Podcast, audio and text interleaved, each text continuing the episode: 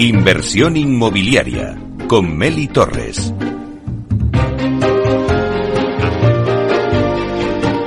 Hola, ¿qué tal? Muy buenos días y bienvenidos a Inversión Inmobiliaria. Hoy hablamos de la rehabilitación en el edificio y tenemos con nosotros al clúster de la edificación. Es verdad que ahora se habla mucho de la rehabilitación porque es como que está de moda con el tema de los fondos Next Generation, pero no se trata solamente de rehabilitar un edificio, se trata de eh, algo más, ¿no? Y entonces, dentro de la industrialización, cuando nosotros eh, pensamos en industrializar, pensamos en obras nuevas, ¿no? En, en viviendas de obra nueva, pues se habla de industrialización. Bueno, pues hoy de lo que vamos hablar es de la industrialización en la rehabilitación.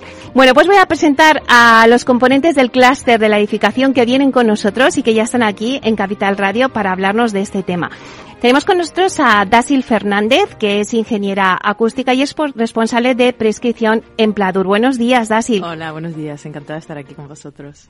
Bueno, le sigue también Laia Recasens, que es ingeniera de diseño industrial y desarrollo de producto, es product manager de, de URSA. Buenos días. Buenos días, Meli. Un placer.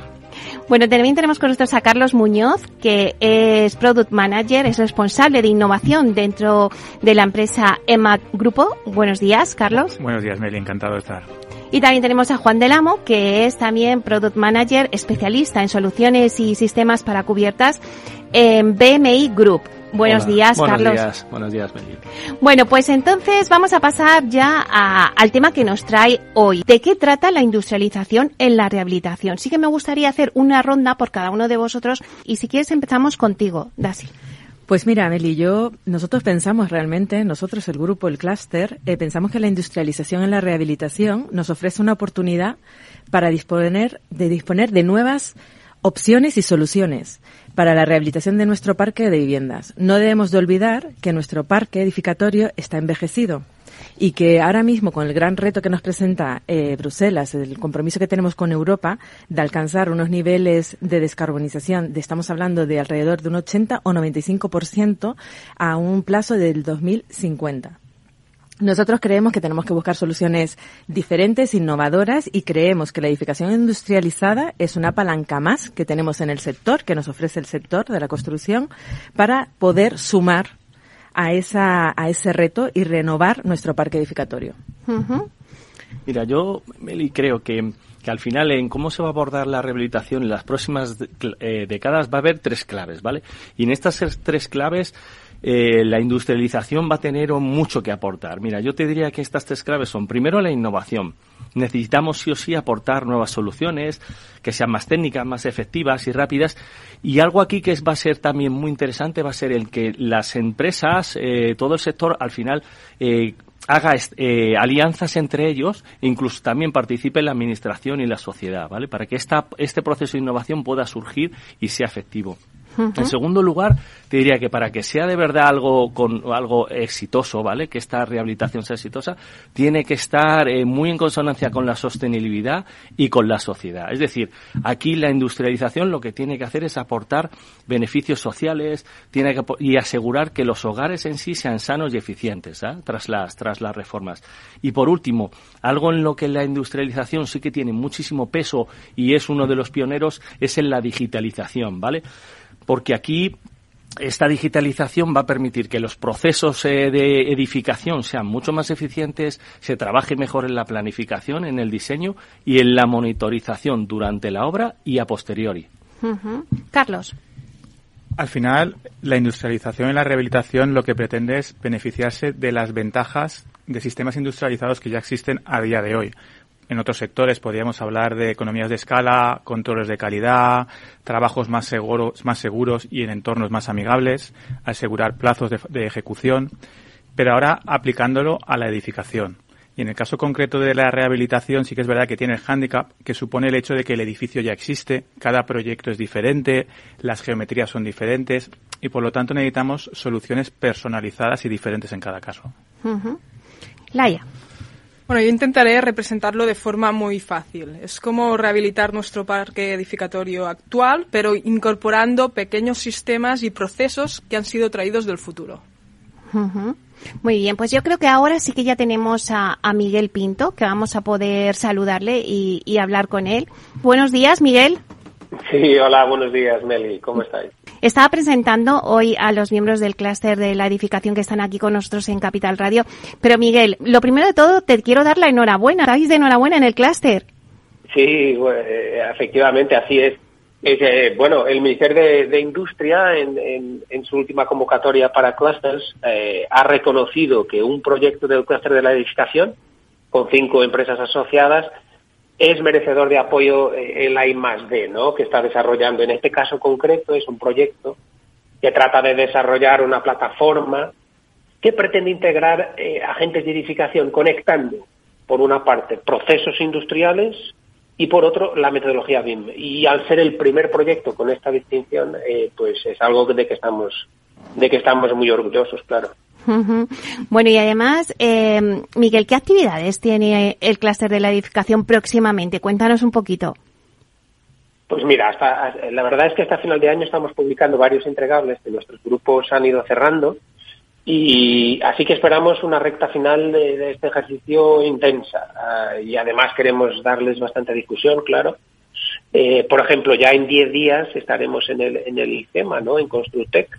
Y ahí tendremos eh, más de ocho mesas redondas donde los grupos presentarán sus proyectos, sean desde la gestión de residuos de obra, el edificio piloto, tecnológico sostenible o el grupo eh, de hoy, ¿no? Que ya, que ya veo que están eh, ahí hablando de la industrialización de la, de la rehabilitación, que está compuesto por empresas muy interesadas en avanzar en esta temática. Así que, Meli, eh, estamos con bastantes actividades de difusión.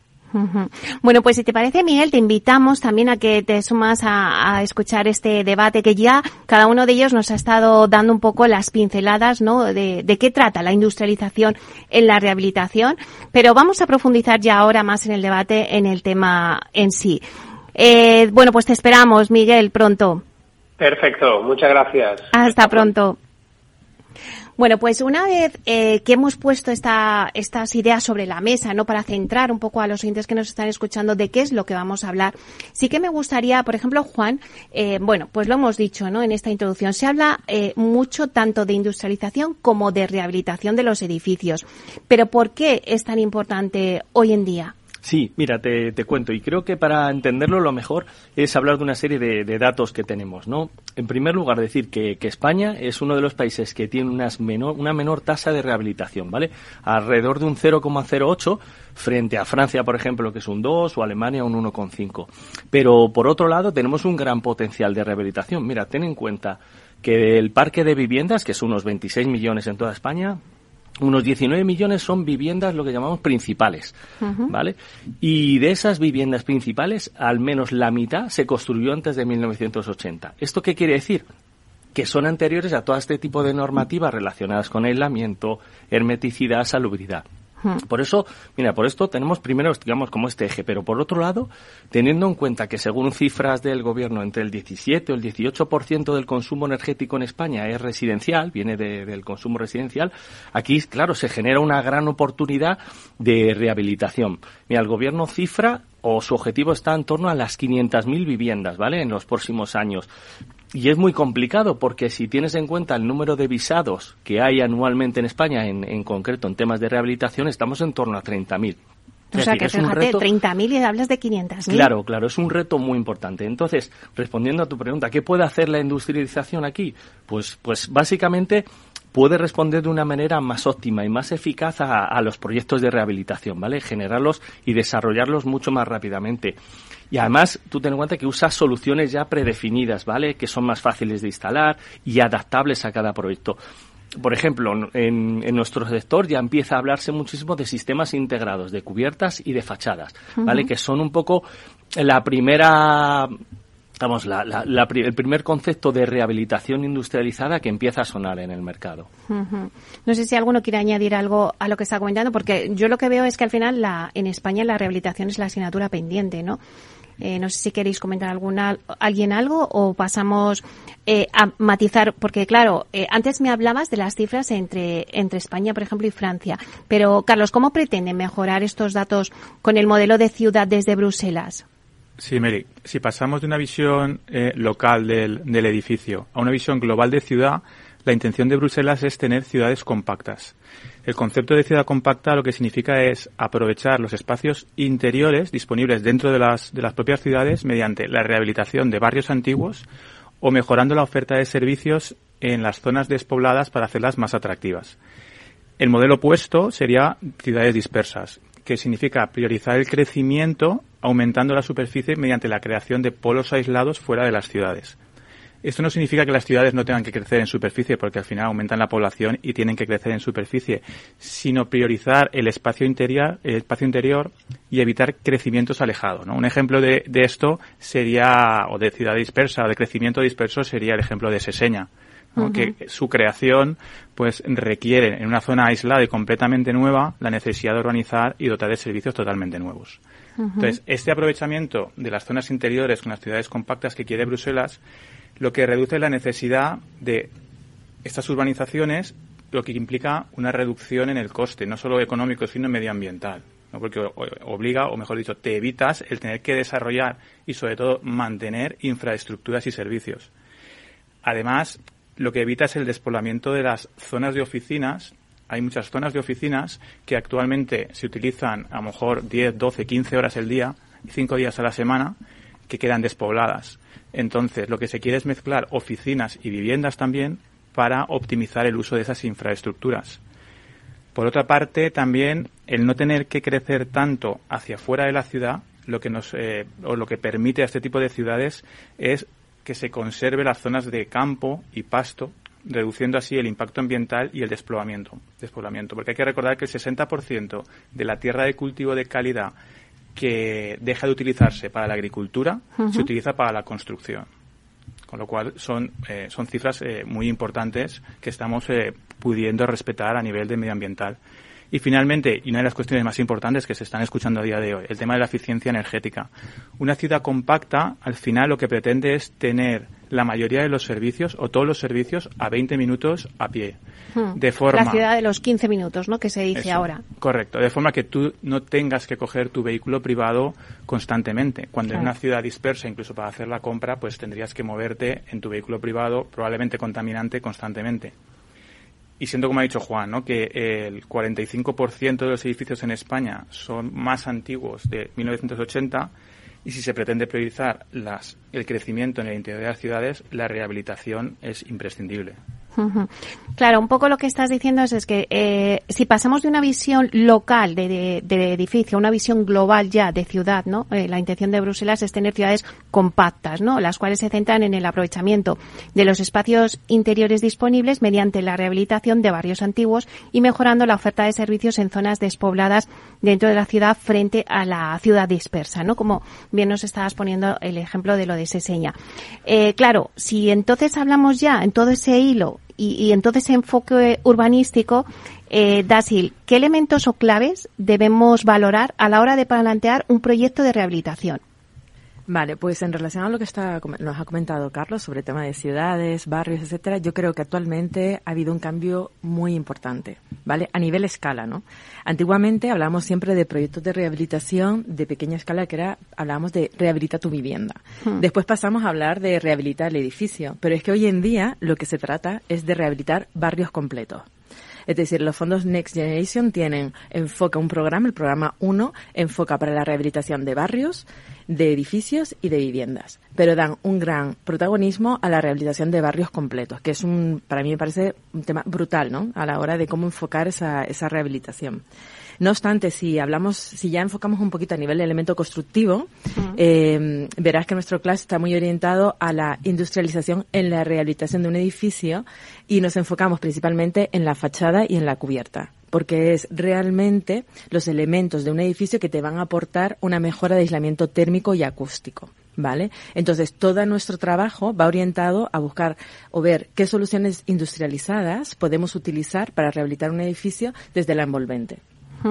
Claro, esos son los dos focos, ¿no? Donde ahora mismo, eh, cuando hablamos de los fondos Next Generation, que por cierto, no sé cómo va a quedar el tema. Dime, Juan. No, no, simplemente, no sé si Dasi la ha terminado.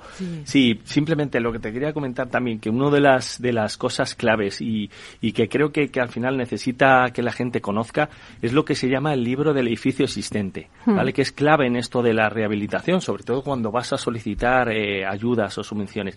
Lo digo porque al final este libro hay la mucha mentalidad o se piensa que, que está para juzgar el estado del edificio. Y, que, y sacar sus problemas y que luego te obliguen a hacer ciertas reformas. Y no, todo lo contrario. Para eso el tema de la reforma están las famosas IT. ¿Vale? El libro del edificio existente lo que busca es, es dar una oportunidad de mejora ¿no? a la eficiencia energética del edificio y sentar un poco las bases para definir lo que será el proyecto de rehabilitación.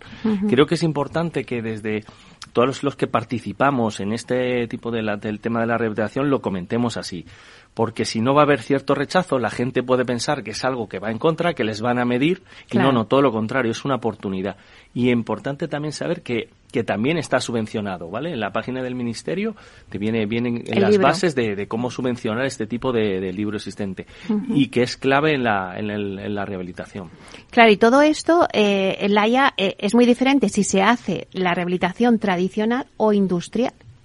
Sin duda, Meli. Sí, de hecho, ah, en esta fase del proyecto lo que hemos hecho es analizar ¿no? las diferentes etapas ah, del proceso de rehabilitación en, industrializada y nos hemos dado cuenta que en todas estas cinco etapas hay diferencias, ¿vale? La primera etapa ah, podemos decir que es, que es el diagnóstico del edificio, es aquel que nos da una imagen fiel, ¿no? De lo que está sucediendo y cómo está ahora mismo el edificio. Eh, de aquí podemos destacar sobre todo el uso de nuevas herramientas en industrializada. Nuevas herramientas tecnológicas como pueden ser eh, cámaras termográficas, escáneres láser, fotometrías. Eh, y estos son muy importantes para despejar las incógnitas que puede tener el edificio. La segunda etapa del proyecto es la gestión del proyecto y su planificación. De hecho, aquí destacar que la principal diferencia, si lo comparamos con la tradicional, son las, las nuevas formas de interactuar con los agentes, ¿sí? las nuevas formas colaborativas. ¿Por qué? Porque estas nuevas formas nos deben permitir optimizar todos los procesos ¿sí? y reducir al máximo sus demoras ¿no? y sus imprevistos. un ejemplo, imagínate ¿no? que estás delante del ordenador y puedes ver al momento las soluciones constructivas que vas a utilizar, a, la cantidad de materiales que necesitas, a los tiempos que, y, su rendimiento, ¿sí? Y los costes del proyecto que están apareciendo. Pues una maravilla, ¿no? Una maravilla, ¿sí? Y encima, si quieres, pues necesitas por X motivos cambiar un parámetro porque te estás pasando de presupuesto, ¿sí? En un momento, en un instante. Con un clic. Consigues ver qué situación, ¿no? Qué nuevo, qué nueva situación tienes delante esto no estamos aquí aún, ¿vale? Pero el BIM, por ejemplo, es una de las metodologías ah, que nos acerca a este modelo, ¿sí? A, esta, a este escenario. Ah, luego llegamos a la etapa 3, ¿no? que podríamos decir que son las soluciones constructivas. Ah, ¿Qué es lo más importante de aquí? Sería la integración de, de componentes. en industrializada, sí, decimos que integramos componentes individuales en sistemas modulares. ¿Vale? Y esto lo hacemos diseñando y ensamblando elementos en fábricas. ¿Por qué en fábricas? Porque nos aporten una serie de ventajas. ¿Vale? ahorro de costes, tiempo, ya hemos ido mencionando diversas ventajas durante esta entrevista. Y me gustaría destacar sobre todo una característica muy importante de estas soluciones que sería la flexibilidad, ¿vale? La adaptación Ah, y la flexibilidad de los sistemas en rehabilitación industrializada son muy importantes, porque al final estos son los que te ayudan a minimizar los, los imprevistos en una obra. ¿Cómo lo conseguimos? Las fábricas cada vez están más desarrolladas, están más digitalizadas, ¿sí? Ah, la industria va mucho por delante versus la construcción. Utilizamos inteligencia artificial, utilizamos uh, IoT, y otros elementos que esto nos permitirá, con el desarrollo de nuevos materiales y nuevas soluciones, abrir mucho más el abanico y poder crear soluciones que hasta ahora no nos habíamos, no habían sido posibles. A la cuarta de estas cinco fases, ¿vale? De forma muy rápida sería la ejecución. Esta ejecución es súper importante porque nos va a, a valorar y evaluar si hemos hecho un buen trabajo en las fases anteriores. No podemos permitirnos, por ejemplo, llegar a obra y ver que una ventana está desfasada. Y tengamos que replantear toda la fachada del edificio. Ah, esto es uno de los problemas que intenta evitar la rehabilitación industrializada. Y ya por último, como quinta y última etapa, tenemos la respuesta al entorno. Cómo se va a comportar nuestro entorno y cómo nos va a afectar. Ah, la diferencia de esta rehabilitación, rehabilitación industrializada en este punto es que uh, se amolda sobre todo a las necesidades actuales, ¿sí? evitando, por ejemplo, molestar a los vecinos, uh, favoreciendo la sostenibilidad, aportando trabajos más cualificados y sobre todo más seguros. Bueno, pues vamos a coger un poquito de aire y volvemos enseguida con el debate.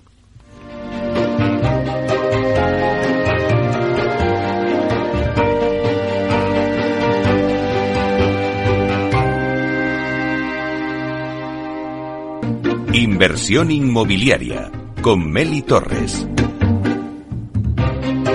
Bueno, pues seguimos hoy en el debate que tenemos y que hablamos de la industrialización en la rehabilitación con el clúster de la edificación. Voy a hacer un repaso rápido a la mesa para quien se conecte ahora con nosotros. Bueno, pues tenemos a Dasil Fernández, que es de Pladur, tenemos también a Juan del Amo, eh, que es de BMI Group, a Carlos Muñoz, de Mac Grupo, eh, Alaya Recansens, que es de Ursa Ibérica, y todos estamos hablando un poco de, bueno, pues de esa asignatura pendiente que tiene el sector inmobiliario, que es la rehabilitación, pero también hemos añadido un componente y es la industrialización en la rehabilitación. Bueno, Alaya nos ha contado pues un poco los cinco escenarios, ¿no? Que lo hemos dejado ahí. Y ahora sí que me gustaría, pues preguntarte a ti, Juan, ¿cómo afecta la industrialización a la sostenibilidad en la rehabilitación del edificio? Que es algo en lo último, en el último escenario que, que se ha quedado Laia, ¿no? Y que nos lo ha puesto ahí también. Mira, no sé si recuerdas, al principio cuando, cuando comenté en la introducción dije que había como tres factores claves. Uno era la innovación, el otro era la sostenibilidad de la sociedad y el tercero la digitalización. Y, y como decía, para la clave del éxito de todo esto, la sostenibilidad es, un, es, es lo más importante, ¿vale? Y yo te diría que, que, que es lo que, cómo, cómo enfoca o qué, dónde, qué puede aportar la industrialización en la rehabilitación. Pues sobre todo va a promover la, la eficiencia energética, ¿vale? Es clave en todo esto ayudará a reducir los gases de efecto invernadero que tanto nos preocupan a todos hoy en día, ¿no? Pero no solo eso. Aquí hay una cosa muy importante y es que va a impulsar la economía circular, ¿vale? ¿Por qué? porque vamos a tener soluciones con más vida útil, ¿de acuerdo? O van a ser reutilizables o algo que se empieza a hablar mucho y que está introduciendo la industrialización, que es la deconstrucción de los edificios, ¿vale? Es decir, que estos edificios, ¿vale? Eh, básicamente puedan utilizarse o recuperarse o partes de los elementos de los edificios que con el tiempo pues hay que cambiar, pues se puedan desmontar o quitar fácilmente para reutilizarse y, y, trabajar por elementos separados, que es clave en la reutilización y el reciclado de materiales. ¿vale? Todo esto a futuro. Es decir, todos los componentes que al final forman parte de la, industria, de la rehabilitación industrializada podrán, eh, digamos, en su día deconstruirse. Ya te digo, que esto es un nuevo concepto que introduce la industrialización. Claro, y es que eh, lo hemos comentado a veces con, con compañeros vuestros, ¿no? Del sector, porque al final la rehabilitación, o sea, tú dices, yo tengo mi coche y le paso la ITV, vamos a haciendo las revisiones y lo comparamos con el automóvil, pero luego en el edificio, pues pensamos que el edificio, pues nada, que va a seguir años y años ahí, que va a estar perfectamente y que no hay que rehabilitarlo ni que hacer ningún tipo Claro. de de modificaciones. Es así, es así. ¿no? O sea, Es así. algún Es día la habrá que, que, tenemos. desmontarlo. Sí, sí, eso. Hablamos siempre de que es para toda la vida y no, no es Efectivamente, correcto, ¿vale? sí, Porque sí. luego vendrán nuevas normativas, nuevas Claro. cosas o, o técnicas, ¿vale? Y luego te podría decir que qué más afecta. Mira, algo que, que hoy en día empieza a coger también mucho mucho mucho protagonismo, que son las certificaciones medioambientales. Todo lo que venga normalmente industrializado probablemente venga ya con unas certificaciones, con unos sellos y ayudará a que ese edificio al que se está tratando, pues al final pueda acceder también a ese tipo de certificación, véase LIAM, BRIAM, Verde, todo esto suma y al final el cliente final podrá tener un reconocimiento de que su edificio pues tiene un reconocimiento bueno, la redundancia eh, de- sobre sostenibilidad, algún tipo de sello, ¿vale? Eso suma. Por otro lado, fíjate lo que te digo, eh, estas las soluciones prediseñadas o preindustrializadas vienen ya con los recursos de consumo optimizados, es decir, la energía o los recursos que, que usen de materiales están ya optimizados. Y en el, si te haces una idea, el 50% de los recursos mundiales se usan en la edificación, ¿vale? Simplemente con que seamos capaces de arrastrar o, o, eliminar de ahí ciertas mermas o ciertos desperdicios, se ahorrará mucho desde el punto de vista de sostenibilidad. Y también algo súper importante es que eh, serán ejecuciones mucho más rápidas y menos invasivas. Aquí en el, tema de la sociedad, es decir, los vecinos tendrán menos molestias. Hmm. Y ya por último, por terminar, fíjate lo importante que es esto, y sobre todo en España. Dentro de los planes de rehabilitación hay una partida que es en torno a unos mil millones de euros que se dedican al programa de regeneración y reto demográfico. ¿Vale?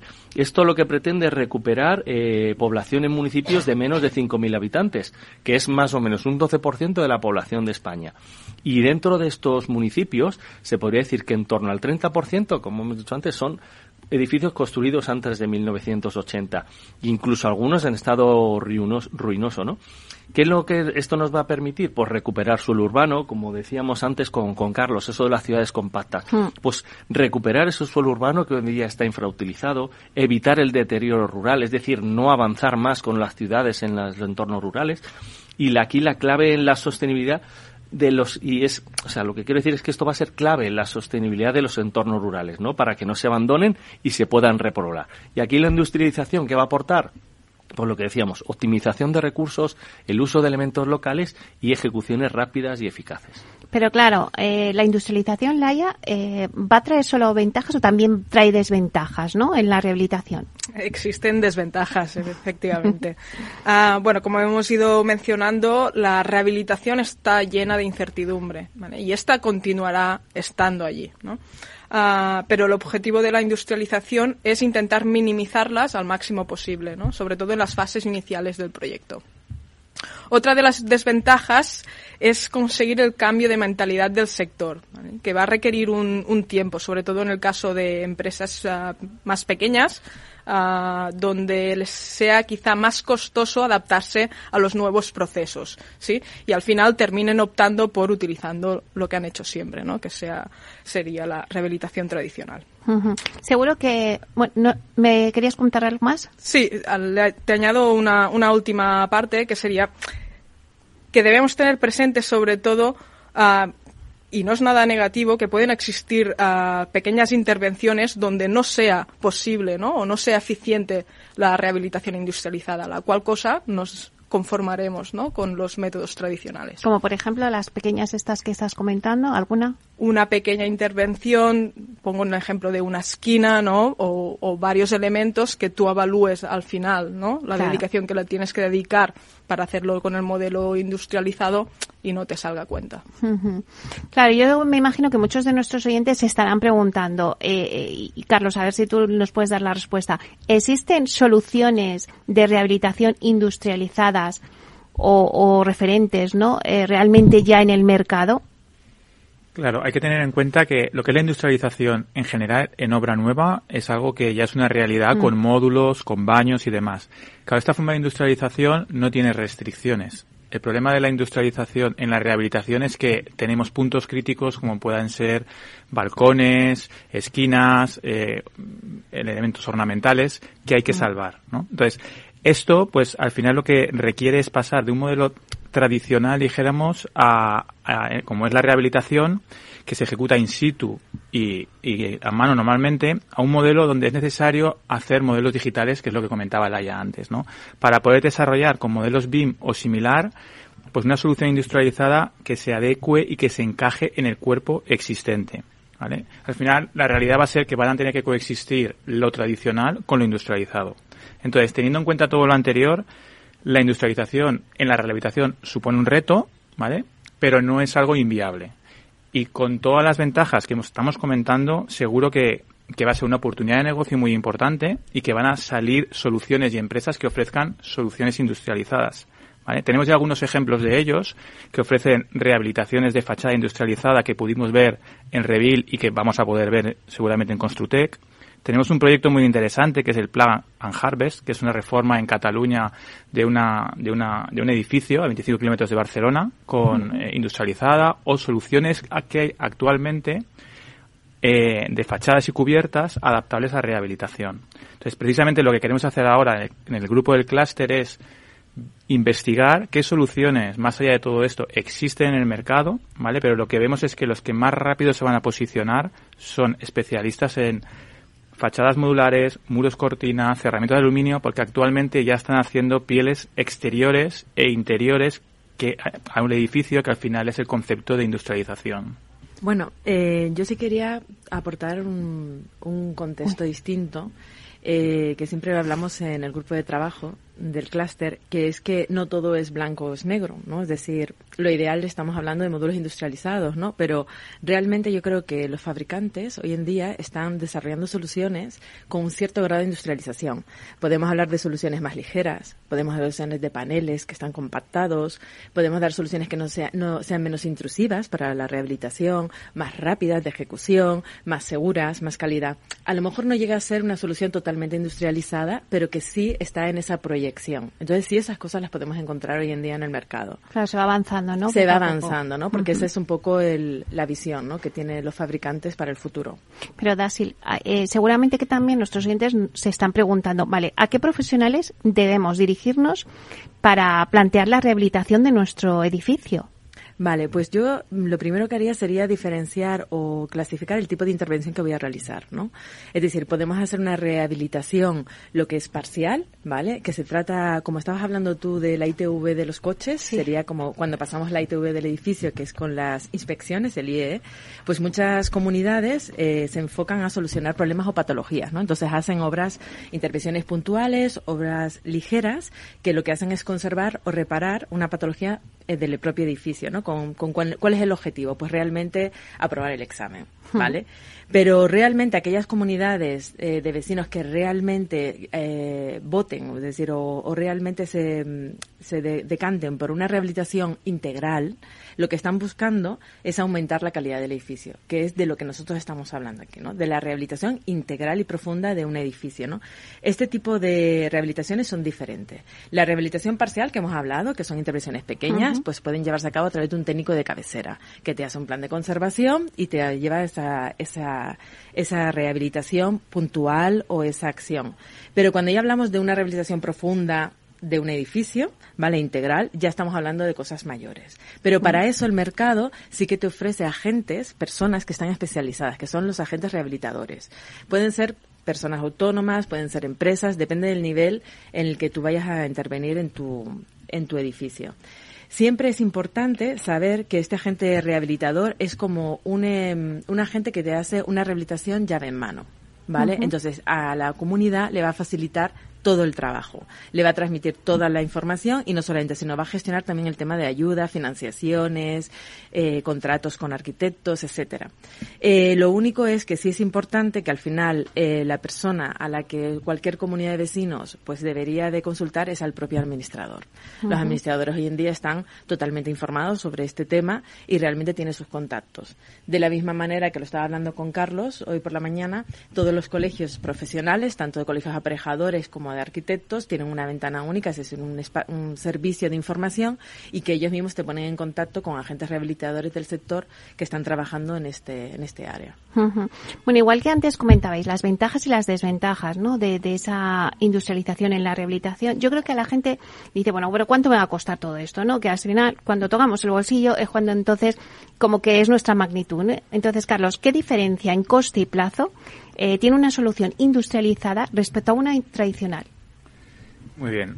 A ver, respecto del coste, no te podemos dar una respuesta. Malas noticias. En el caso de una rehabilitación industrializada, no existen aún datos, no hay, no hay mucha información, no existen datos concluyentes para poder decir si son los costes son superiores o inferiores a día de hoy, ni a favor ni en contra. Pero lo que creo que tenemos que tener es una visión más global, ¿vale? De conjunto. No solo es el coste, las ventajas, sino hemos puesto sobre la mesa muchas otras ventajas. Economías de escala. Sin duda, eh, eh, tenemos en cuenta todo esto, es la, solución de rehabilitación con mayor potencial y más atractiva, ¿vale? Hay que recordar que en el sector tenemos otros problemas. Eh, el tema de la falta de mano de obra, el tema de los mm. oficios, entonces, la industrialización mm, ayuda a solucionar muchos de estos otros problemas. Entonces, sin perder de vista cómo van a evolucionar los costes, pero con una visión global, eh, es una solución muy atractiva. Respecto del plazo, ¿vale? que es otra de las grandes dudas, eh, aquí sí que parece que es una ventaja muy importante.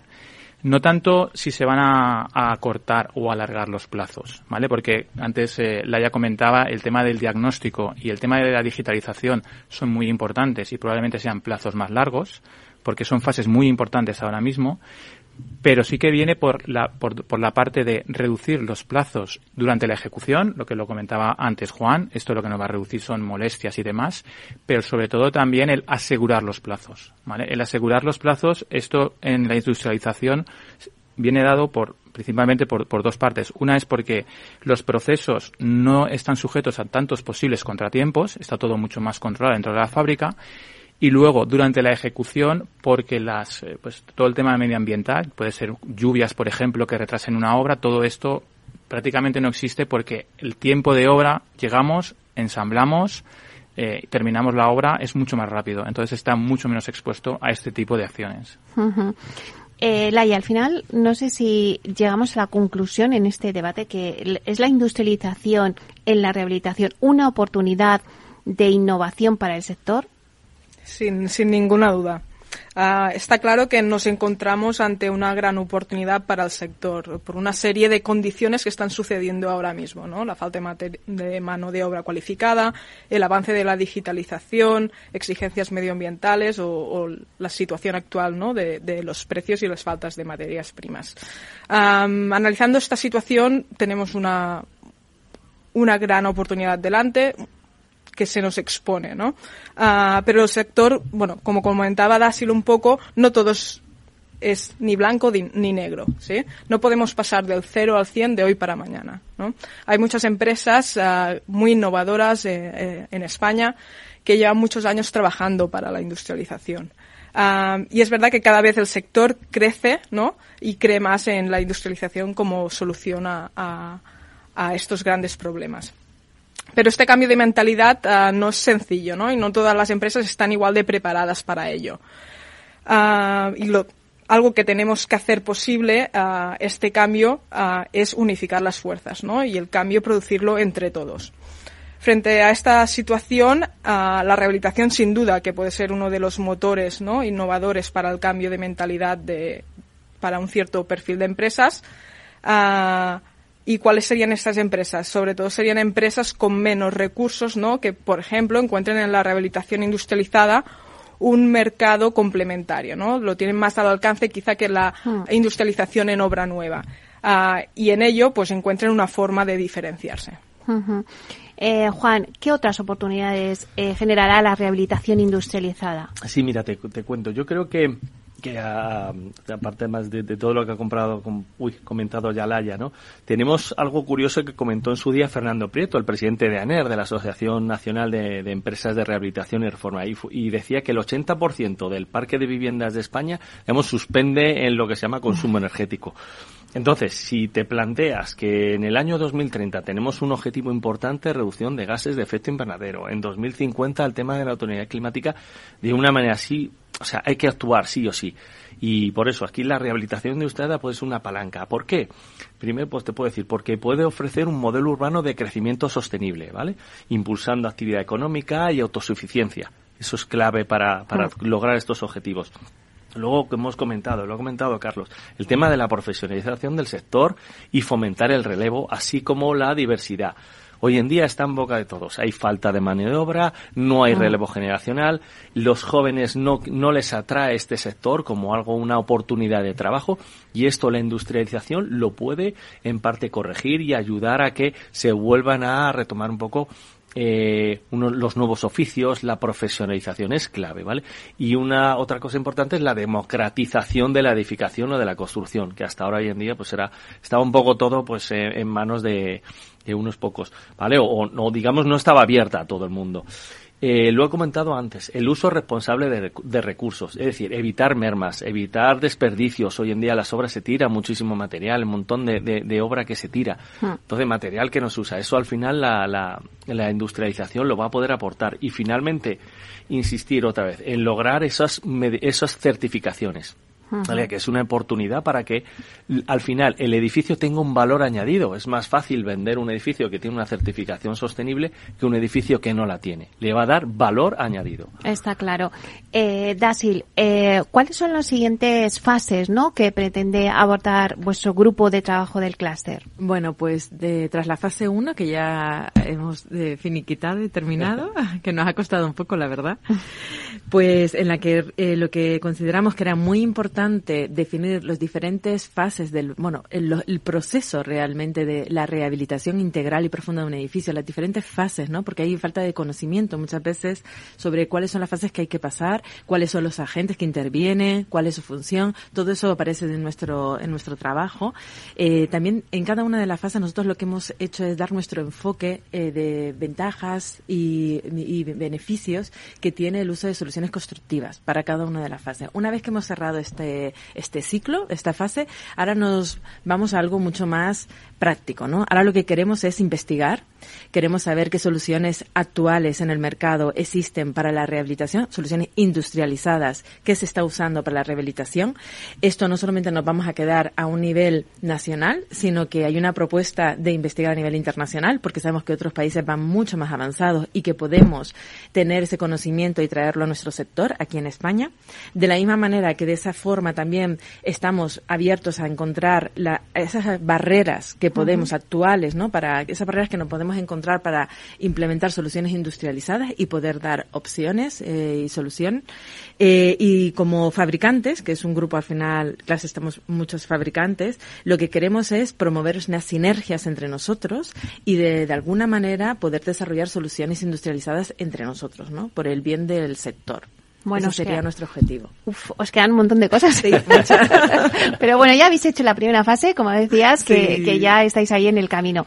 Nos queda ya muy poquito tiempo para terminar sí. y a mí siempre me gusta terminar, pues que cada uno me diga, pues como una conclusión en pocos segundos, eh, pues que me digáis una conclusión, ¿no? De, porque a veces este debate eh, lo escucha la gente súper interesante porque habéis dicho muchas cosas, pero vamos a dejarle al oyente que se quede con algo principal, ¿no? De todo lo que habéis dicho. Porque hemos hablado de urbanismo, hemos hablado de muchas cosas. Si quieres empezamos contigo, Juan. Sí, mira, yo, yo te, diría, ¿no? Y en base a, un foro en el que estuve, bueno, estuve eh, de oyente, básicamente, en, un, en, el Colegio de Aparejadores de, de, Madrid, en que se hablaba de rehabilitación de envolventes, ¿no? Y ahí estuvo Javier Martín, que es el director general de vivienda del Ministerio, ¿no? De, del MIDMA y dijo una cosa muy interesante y para que se una idea, hace tiempo hablábamos de casas prefabricadas, esto muy con un, un, enfoque muy social. Ahora hablamos de viviendas industrializadas todas completas en módulos 2D, módulos 3D con un grado de ingeniería impresionante. Pero él sacó una cosa muy importante, dice, ahora hay que hablar de la industrialización micro la industrialización micro que está muy enfocada a la rehabilitación y que servirá para eso, para resolver actuaciones muy específicas y adaptadas a cada proyecto y que por supuesto pues traerá consigo nuevas técnicas constructivas. Muy bien, pues nos quedamos con esa industrialización micro. Carlos. Bueno, yo veo que es una oportunidad para desarrollar el sector hacia un camino sostenible, ¿vale? que va a permitir no solo mejorar los edificios, sino todo el proceso de rehabilitación y las, las repercusiones en la sociedad. Sí. bueno, pues yo me quedaría con, con una cifra, ¿no? Es decir, yo me quedaría con la cifra del 3% de tasa de rehabilitación que debemos alcanzar. Esto es nuestro compromiso, no solo con Europa, sino con el medio ambiente y nuestro futuro. Y actualmente estamos en un 0,12%. Esto lo que, lo que, lo que nos genera es que todos tenemos que aportar soluciones para poder potenciar. Ya no solo tenemos las ayudas, ¿vale? Del Next Generation, sino que tenemos que tener otro tipo de soluciones que sean rápidas, ágiles, fiables. Y para eso creemos nosotros que la industrialización va a tener un gran papel. Vale, pues me quedo también con eso, llegar a esa tasa del 3%, 3%. De, de, rehabilitación anual. Anual. Laia. A mí me gustaría terminar con, con, una frase muy breve, que es lo que funciona hoy puede no funcionar mañana, ¿vale? Y es el momento de rehabilitar para el futuro. Uh -huh. Bueno, eh, bueno, es el cierre perfecto, ¿eh? sí, sí. Perfecto. pues muchísimas gracias a, a Juan del Amo, que es especialista en soluciones y sistemas para cubiertas inclinadas de BMI Group. Muchísimas gracias por estar aquí. A ti, muchas gracias por darnos la oportunidad. A Carlos Muñoz, que también es responsable de innovación dentro de la empresa de EMAC Grupo. Muchísimas gracias, Carlos. Gracias, a Laia Recasens, que también, eh, bueno, pues es, ingeniera de diseño industrial y desarrollo de producto, eh, también es product manager de Ursa Ibérica. Muchísimas gracias. Gracias por este tiempo, Meli y también a Dasil Fernández, que es ingeniera acústica y responsable de prescripción de Pladur. Muchísimas gracias. Gracias a vosotros. Bueno, y a ustedes, señores y señoras que nos escuchan al otro lado de las ondas, gracias por estar ahí. Eh, gracias también de parte del equipo que hace posible este espacio, de Miki Garay en la realización técnica y de quien les habla, Meli Torres. Os esperamos la próxima semana. Eh, bueno, pues el jueves de diez y media a una y ahora os dejo con nuestro compañero Miguel Ángel Laguna con su espacio Humanos en la Oficina. Que tengáis un buen fin de semana y nos vemos la semana que viene. Hasta pronto.